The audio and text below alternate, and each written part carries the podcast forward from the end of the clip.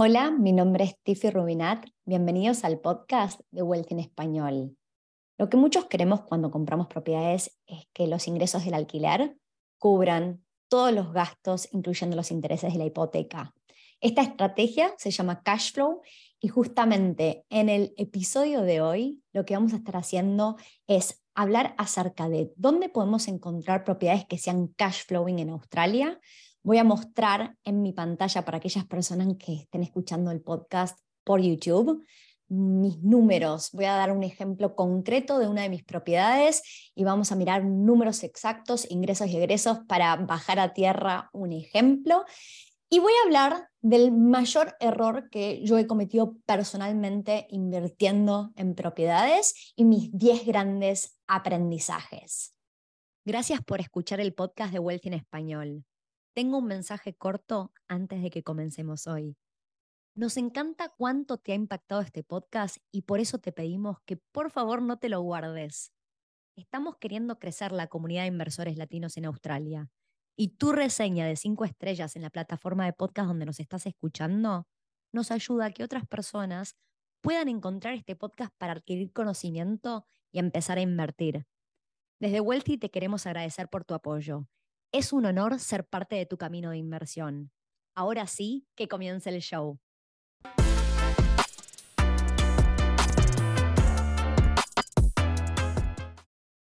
Cuando hablamos de estrategias de inversión, de inversión para largo plazo en particular, hay dos grandes estrategias que probablemente me han escuchado mencionar en otros podcasts. Una es la estrategia de cash flow y la otra es la estrategia de capital growth. Entonces, en el caso del cash flow, el foco está en maximizar los ingresos por alquiler o renta versus las expensas e intereses de la hipoteca. En el escenario donde quisiéramos ir por una estrategia de capital growth, lo que estaríamos priorizando es el crecimiento de la propiedad y no nuestro foco no estaría tanto en esos ingresos y egresos semanales, mensuales o anuales. Entonces, habiendo definido que esa es la estrategia de cash flow, vamos a comenzar hablando de los tipos de mercados que encontramos en Australia y voy a hablar de cuatro tiers de mercados.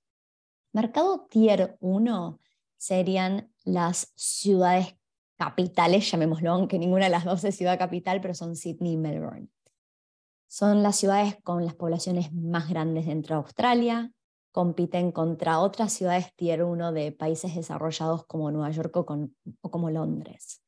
Estas ciudades suelen ser ciudades que pesa más la estrategia de capital growth versus cash flow y mm, lo que tiene es que como hay tantas personas queriendo vivir, eh, hay mucha más presión de demanda versus oferta, los precios de las propiedades son bastante altos. Y cuando van subiendo los precios de las propiedades, los, alquileres no suelen subir en la misma medida, por ende el cash flow, que son los ingresos menos egresos, no da tan bien. Entonces tenemos ciudades tier 1 como Sydney y Melbourne que suelen pesar más la estrategia de capital growth versus cash flow.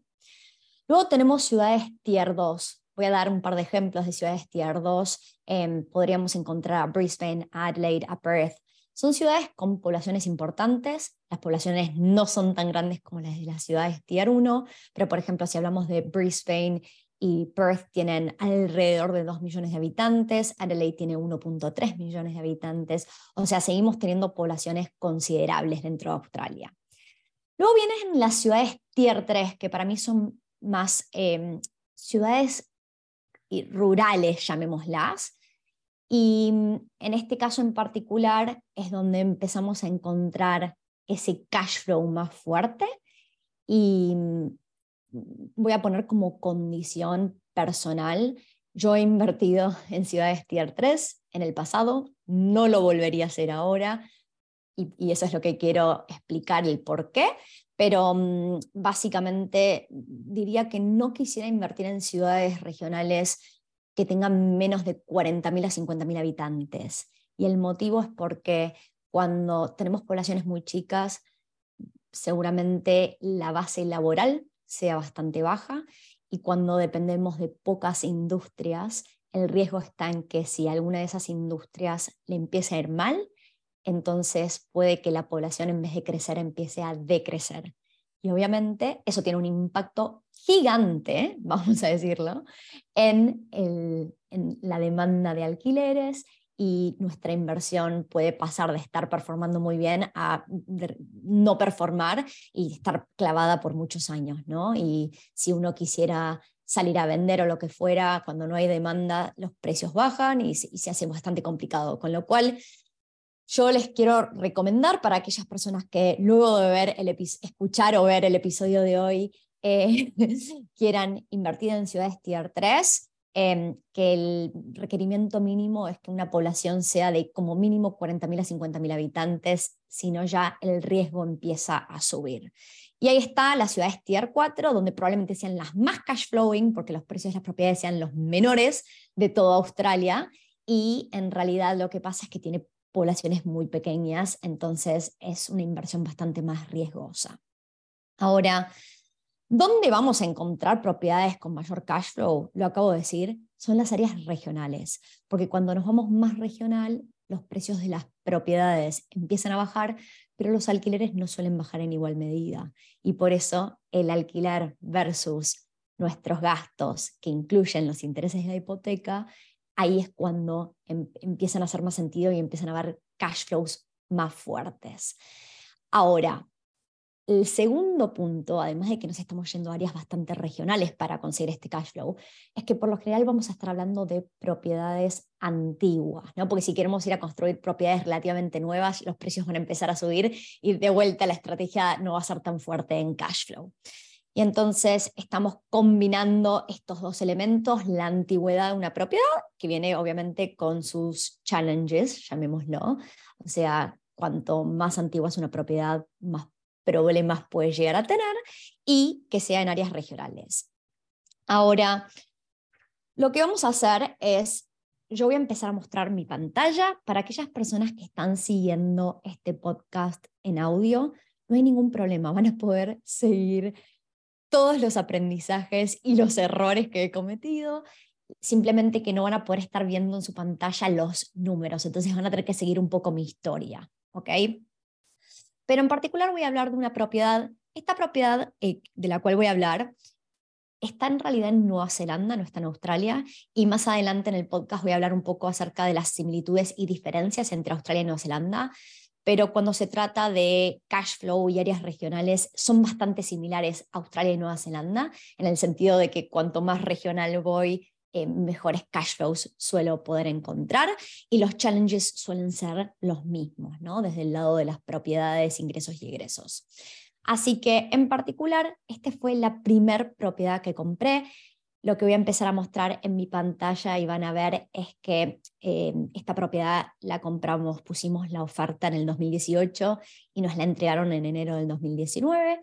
Así que eh, ya tenemos la historia de unos cuantos años para demostrar y poder comparar lo que era la expectativa versus la realidad. Así que sin más voy a empezar a mostrar mi pantalla. En la pantalla ahora lo que estoy mostrando es lo que se llama un Sales and Purchase Agreement. Eh, tiene la fecha de 19 de noviembre del 2018 y ofrecimos 166.278 dólares. Una locura, esos precios les puedo decir en este momento que no existen más y a medida que vamos a progresar con este episodio van a ver lo que vale ahora esta propiedad que es increíble. Eh, para facilitar los números, en vez de usar un número tan complejo, voy a decir 167 mil dólares como precio de compra, pero bueno, quería un poco demostrarles lo que había sido. Ahora, en particular, además del precio de compra, cuando yo voy a comprar una propiedad usada, es altamente probable que tenga que hacerle renovaciones múltiples. Y la renovación hay que considerarla, o sea, yo no puedo hacer mis cálculos si voy a hablar de un yield o un cash on cash return, que son términos que vamos a ir introduciendo, las definiciones las vamos a hacer súper básicas y vamos a ir hablando de números, pero yo tengo que considerar que va a haber una renovación.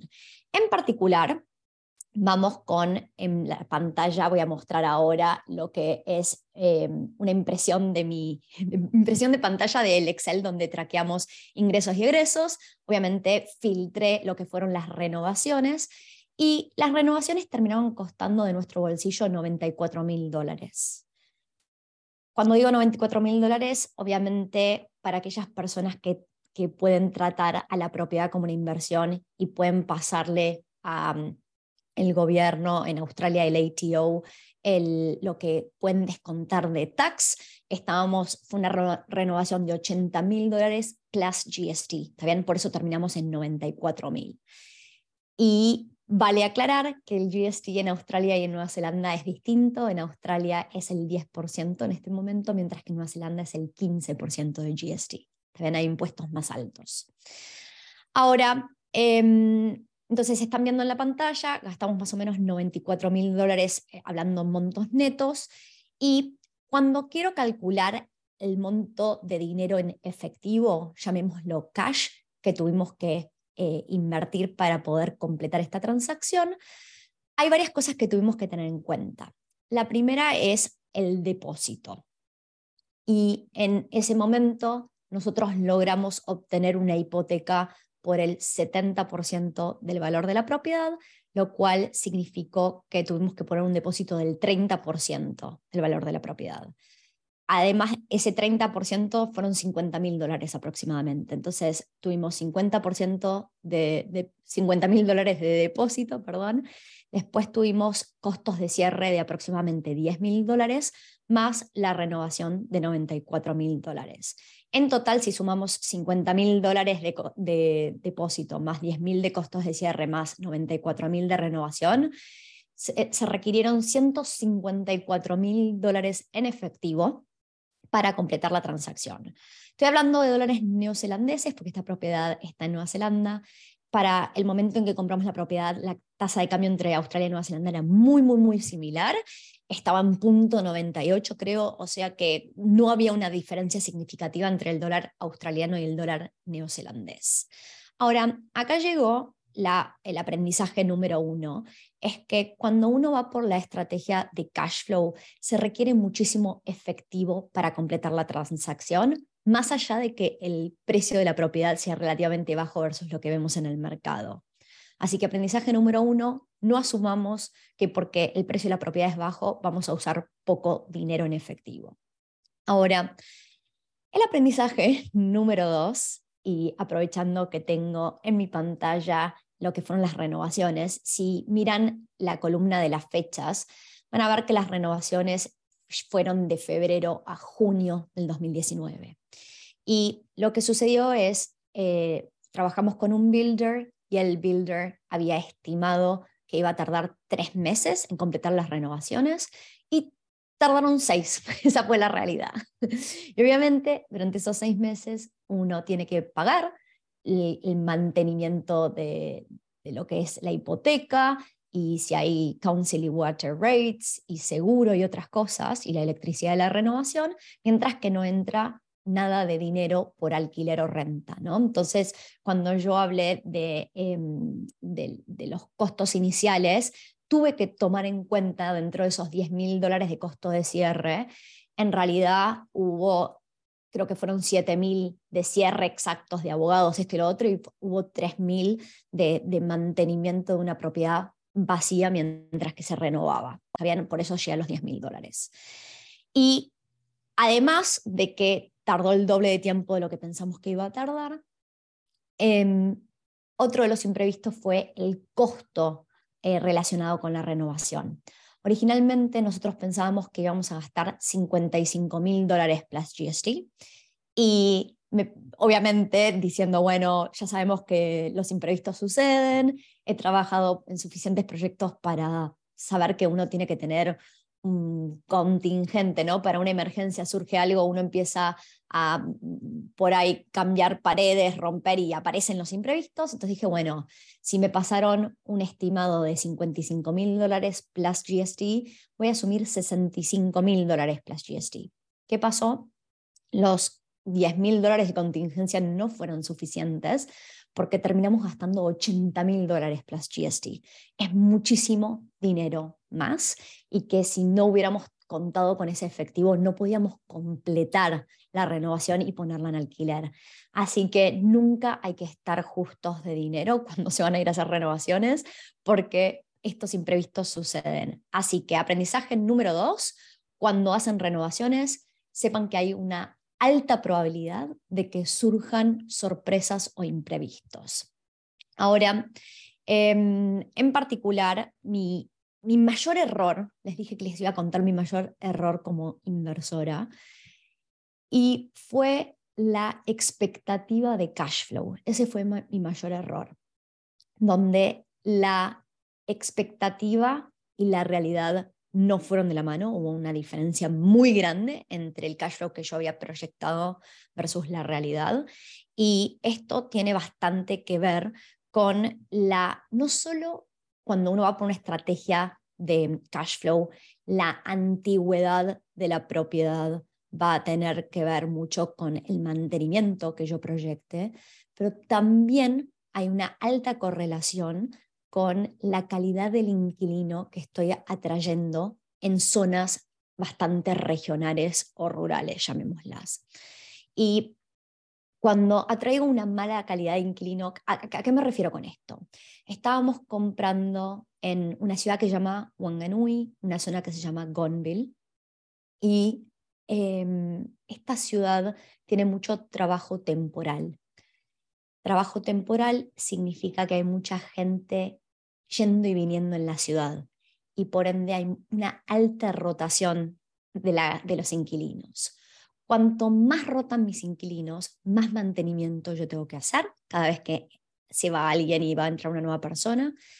Y en particular, la, las personas que van por ciertos trabajos no calificados cuentan con una educación por ahí distinta a la que tiene uno y donde por ahí no les interesa, no les importa cuidar lo que no es de ellos, lo ajeno. Hasta por ahí no les importa cuidar lo que es de ellos, ¿no? Pero definitivamente tienen menor cuidado por lo ajeno. Y por ende, acá es donde empiezan a surgir los problemas y estos problemas tienen el impacto en el cash flow, en la parte del mantenimiento, pero también en los problemas de dolores de cabeza. Uno tiene que terminar en un tribunal resolviendo problemas. Obviamente es el property manager quien resuelve esos problemas, pero uno tiene que estar tomando decisiones y tiene que estar lidiando con periodos donde la propiedad está vacante, porque se fue un inquilino, destruyó algo que yo acababa de renovar y tengo que volver a renovar y lo que me pagaron como bond no es suficiente para cubrir el costo de la renovación, tengo que llegar a la instancia de tribunal y que el tribunal diga, ok, se tiene que devolver el dinero del bond al propietario y adicionalmente esta persona tiene que pagar tanto más y a veces esa persona lo va a pagar, a veces no lo va a pagar, todo va a depender. Y en mi caso en particular lo fueron pagando en pequeños montos durante muchísimos meses. Creo que tardaron casi un año en devolverme el dinero que, yo gasté en una siguiente renovación em, para que pudiera entrar un nuevo inquilino porque me habían destruido las paredes, por ejemplo, unas paredes que yo había pintado y estaban 100% nuevas pintadas, em, las habían destruido, ¿no? Entonces, esto es lo que hay que tener en cuenta en la estrategia de cash flow.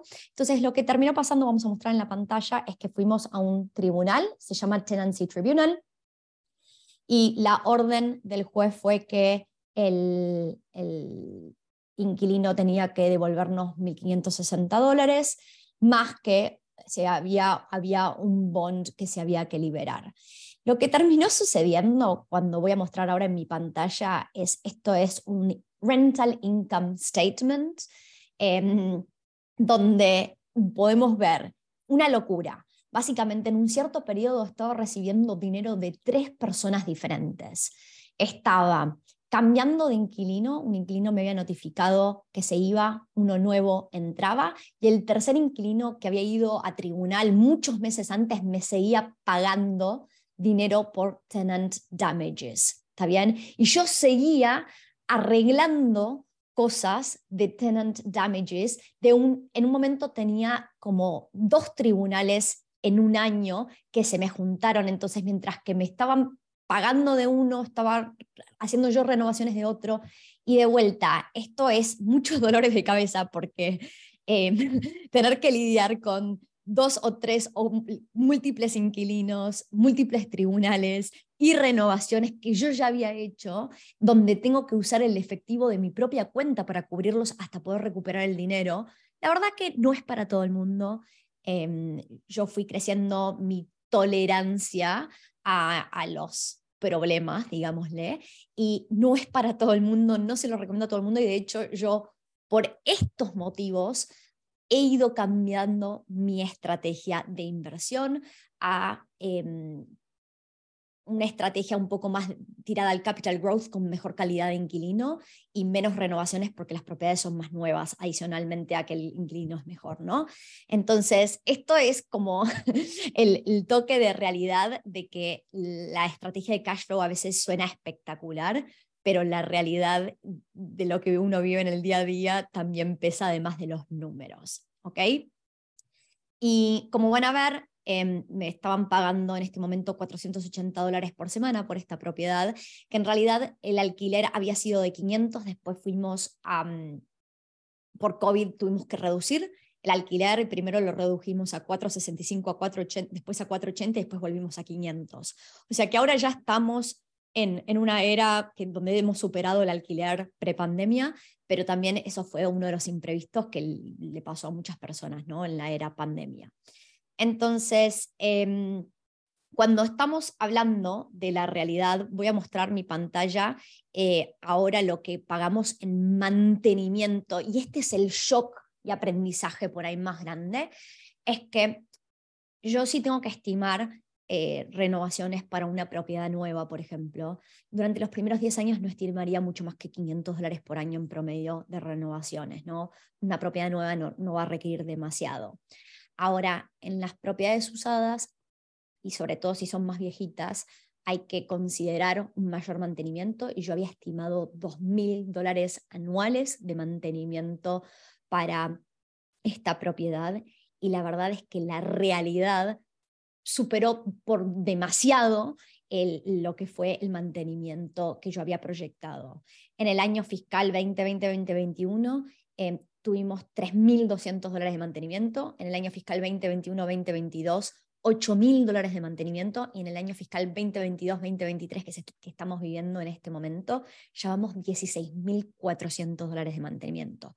Todo esto suma un poco más de 27 mil dólares, con lo cual si quiero sacar un promedio de mantenimiento anual, estoy gastando aproximadamente 9 mil dólares en promedio por año en mantenimiento. Y yo había proyectado solamente 2 mil dólares de mantenimiento, con lo cual ahí viene el aprendizaje número tres, que es que cuando estamos yendo por una estrategia de alto cash flow, alto yield, suele haber costos de mantenimiento mucho mayores de los que uno proyecta, resultando en que ese cash flow real no, no la expectativa. Entonces, sí, en una propiedad mega barata de 167 mil dólares y proyectábamos una renta de 500 dólares por semana que fue real, o sea que el yield, que ahora lo vamos a definir y lo vamos a calcular, la expectativa y la realidad fueron de la mano, pero cuando yo ahora miro el cash flow, el cash flow contempla mis egresos y como el mantenimiento estuvo tan desalineado la realidad de las proyecciones,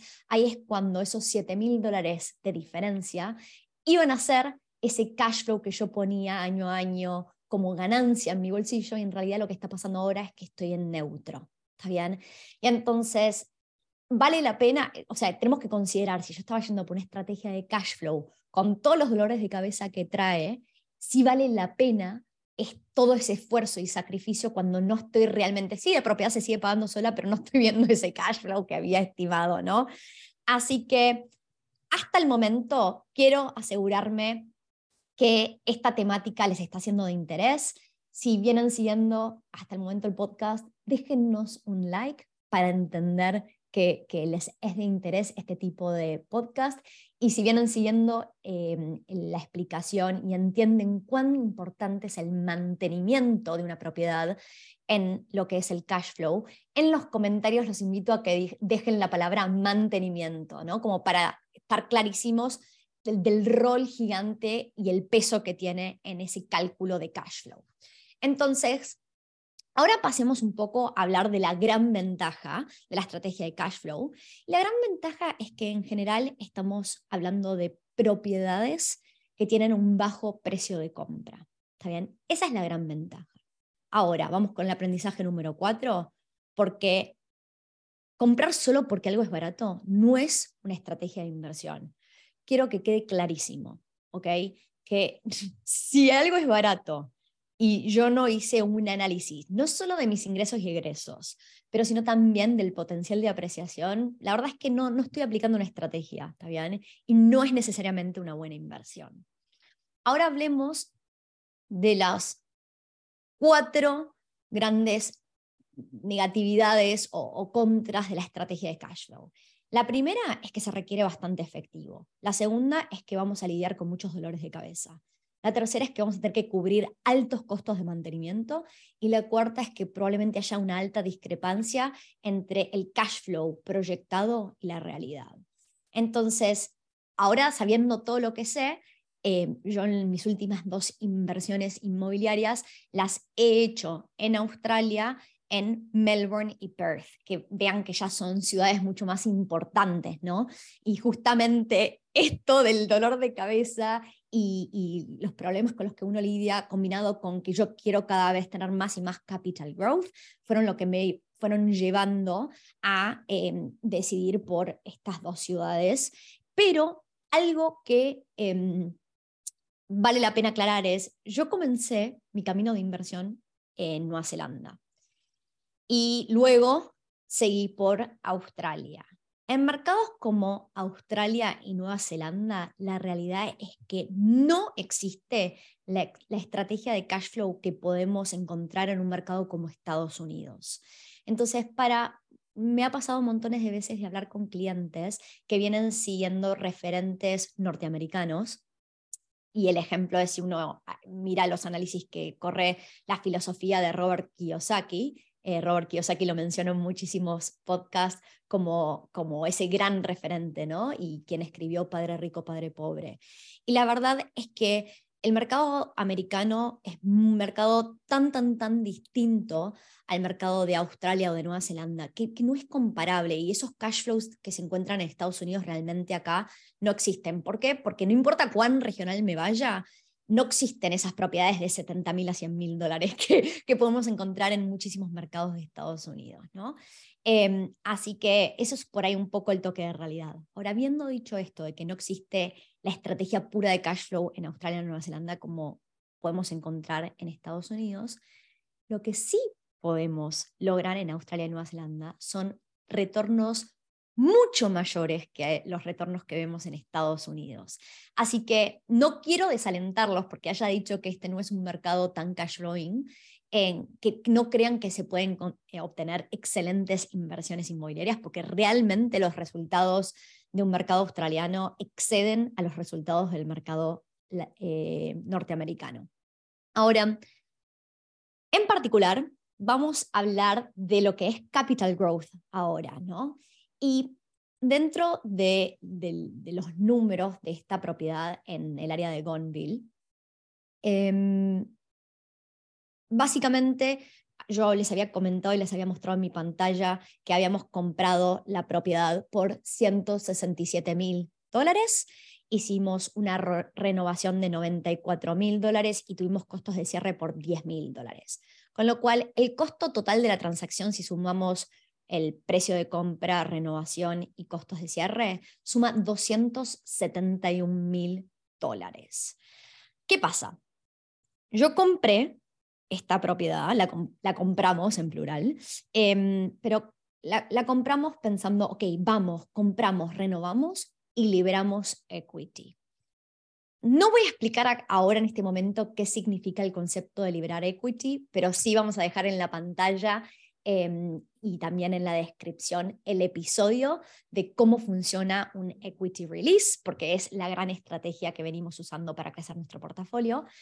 Y la gran desilusión fue que cuando fuimos a hacer una evaluación al momento de completar la renovación y alquilar la propiedad, o sea, seis meses después de que la habíamos adquirido, la evaluación no cumplió con nuestras expectativas. ¿Está? ¿Qué terminó pasando? Nos valuaron la propiedad, como ven en la pantalla, en 255 mil dólares. Y en realidad, la evaluación de 255 mil dólares está 16 mil dólares corta de lo que había costado la transacción completa. Yo recién dije que si sumamos el precio de compra, los costos de cierre y la renovación, sumamos 271 mil dólares y la evaluación vino en 255 mil dólares. La verdad es que yo estaba muy desilusionada, decía, uff, Tiffy, toda esta estrategia y querer avanzar rápido no lo vamos a poder hacer porque no está funcionando. Y efectivamente tuvimos que esperar, tener la paciencia que no suelo tener, no nos quedó otra, fue lo que pasó. Y dos años después de comprar la propiedad, obtuvimos una excelente evaluación. Y esto es lo que les quiero mostrar. Logramos que nos valuaran esta propiedad en 401 mil dólares, que fue increíble, ¿no? Que en dos años, ahora sí, la propiedad valiera 401 mil dólares, es un resultado increíble. Para, además, tengan en cuenta lo siguiente. La evaluación que hace un valuador es totalmente subjetiva. Los valuadores suelen ser pesimistas versus el valor real de mercado si fuéramos a vender esta propiedad. O sea, probablemente si hubiéramos puesto a la venta esta propiedad dos años después, probablemente lo hubiéramos podido vender alrededor de los 430 mil a 450 mil dólares. O sea, realmente esta evaluación seguía estando por debajo del valor de mercado cuando llegó, pero no importó. Lo que hicimos, eh, obviamente, a mí me cuesta mucho cuando hablo de mi situación personal y cómo funcionó nuestra remortgage para, para usando el equity para seguir comprando es muy difícil poner mis propios ejemplos porque en realidad eh, tenemos múltiples propiedades y, combinamos las múltiples propiedades para liberar equity y comprar otras propiedades más, ¿no? Pero increíble que hubiéramos podido, gracias a la apreciación de la propiedad, la propiedad, obviamente, si hacemos la diferencia de 401 mil dólares eh, menos los 271 mil, la diferencia son 154 mil dólares, ¿ok? y eh, cientos, perdón, son 130 mil dólares. Entonces, una diferencia de 130 mil dólares en dos años es un resultado increíble, ¿está bien? Entonces, ahí es donde em, uno empieza a, a tomar dimensión de cuán importante es comprar en áreas con potencial de apreciación. Yo antes había dicho en el aprendizaje número 4 que comprar solo porque es barato no es una estrategia. El aprendizaje número 6 es que yo, si no hay potencial de apreciación, no compro. Porque soy muy consciente de que más allá de que me encanta el cash flow, a lo largo de mi vida como inversora voy a generar muchísimo más dinero por capital growth que por cash flow. ¿Está bien? Así que eso es algo muy importante a tener en cuenta. Y pensemos cuál fue el retorno en dos años. Hay una definición que se llama cash on cash return.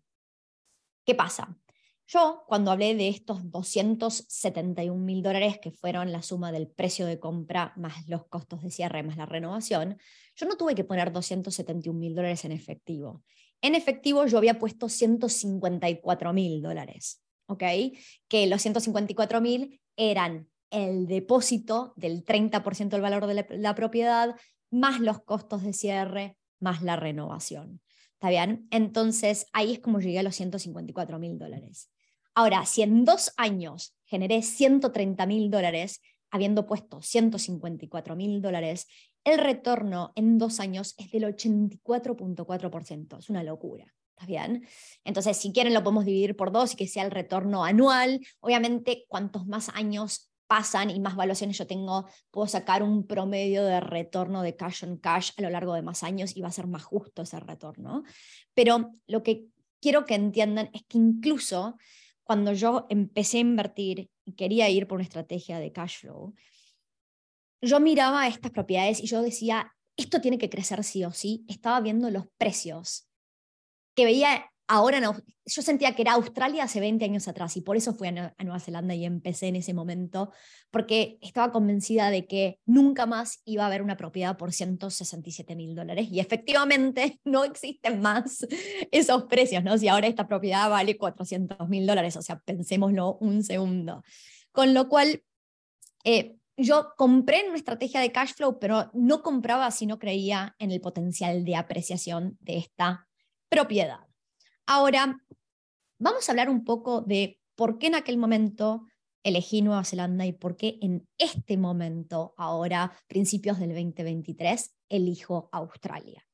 La verdad es que Australia y Nueva Zelanda son mercados que en algunas formas se comportan de manera similar, pero no son iguales. Y desde que comencé a invertir hay muchas leyes y regulaciones que han ido cambiando, sobre todo en Nueva Zelanda.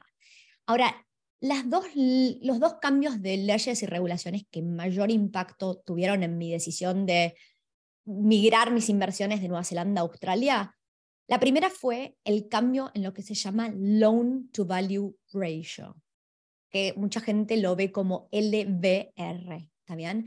¿Qué significa el Loan to Value Ratio? Es el porcentaje que me prestan versus el precio de la propiedad. Cuando nosotros comenzamos a invertir allá hacia fines del 2018, principios del 2019, en Nueva Zelanda nos prestaban el 70% del valor de la propiedad.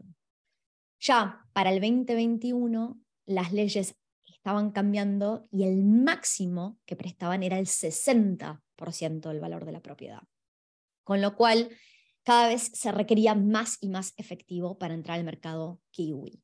Mientras que en Australia podemos seguir accediendo a, no, a préstamos del 90% del valor de la propiedad, siendo residentes. Em, entonces, esta es la gran diferencia, que ahora los precios entre Australia y Nueva Zelanda no son muy distintos. Y si estamos hablando de una propiedad, por ejemplo, de 500 mil dólares, yo en Australia puedo poner un depósito de 50 mil dólares, mientras que en Nueva Zelanda necesito 200 mil dólares de depósito y todavía no contemplé los costos de cierre, ¿no?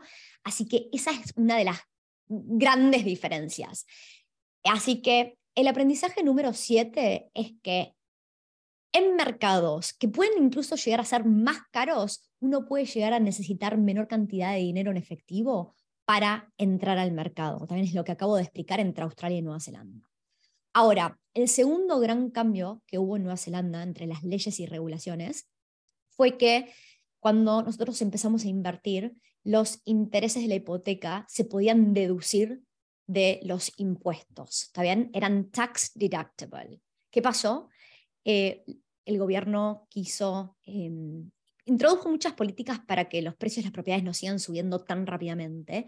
Y uno de esos grandes cambios eh, que afecta muchísimo a los inversores es que ahora ya los intereses no se pueden seguir deduciendo. Y si lo piensan, cuando uno hace ingresos y egresos, los intereses de la hipoteca suelen ser el mayor egreso que uno tiene en una inversión. Con lo cual, si no es deducible de impuestos, tiene un impacto muy significativo nuevamente en el cash flow que yo manejo y los impuestos a las ganancias que tengo que pagar. ¿Está bien? Entonces, lo que em, hoy en, o sea, vamos a, a, pensar un segundo, lo que era una excelente inversión hace tres, cuatro años atrás, hoy no lo es. Entonces, el aprendizaje número ocho es que el mercado inmobiliario es un mercado dinámico, evoluciona y es, esencial mantenerse informado. Toda esta información que yo les estoy contando acerca de cómo progresan los loan to value ratios, si los intereses se pueden deducir de impuestos o no, es toda información que yo necesito para poder decidir en qué país invierto eh, para arrancar como mercado y luego tomar decisiones de estrategia, ¿no? Así que aprendizaje número 8, hay que mantenerse informado. Ahora, estamos llegando al final y voy a dejar de compartir mi pantalla. Ahí. Y tengo dos aprendizajes adicionales que me gustaría dejar como mensaje. El primero, aprendizaje número nueve, es que lo más importante es comenzar. Yo acabo de compartir mi error más grande como inversora. Y así todo, no, no me arrepiento de haber comenzado y, haber invertido. Tuve un camino gigante de aprendizajes y he podido seguir creciendo mi portafolio de inversión gracias a haber empezado. Y obviamente la primer propiedad es la más difícil y uno va ganando confianza en el tiempo y los problemas surgen, pero lo importante es arrancar. ¿está bien? Así que yo no me arrepiento de haber comenzado, más allá de que en ese momento sabía lo que sabía y pensaba que esa estrategia era la mejor estrategia y ahora, por ejemplo, yo he evolucionado como inversora y ya no me interesa tanto esa estrategia que aplicaba en aquel momento. Y el aprendizaje número 10 es que cuando elijas la estrategia de inversión, te tenés que asegurar de que no solo está alineada con tus objetivos, lo que estás queriendo lograr, sino que también tiene que estar alineada con tu personalidad.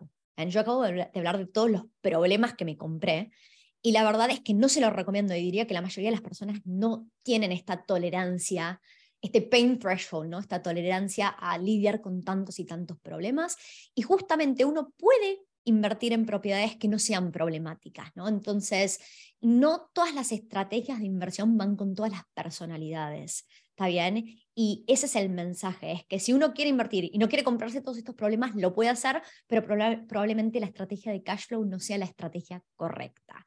Entonces, ahora para cerrar el podcast, lo que quiero dejar como mensaje es que si estás queriendo más información y apoyo en tu camino de inversión, Estamos acá en Wealthy para ayudarte. No le cobramos nada al cliente. Toda nuestra asesoría, asesoría es 100% gratuita y no perdés nada con ir a la descripción de este episodio y buscar el link para agendar una reunión gratuita con el equipo de Wealthy. Así que no esperes para tomar acción, ese es mi gran mensaje y nos vemos en un próximo episodio.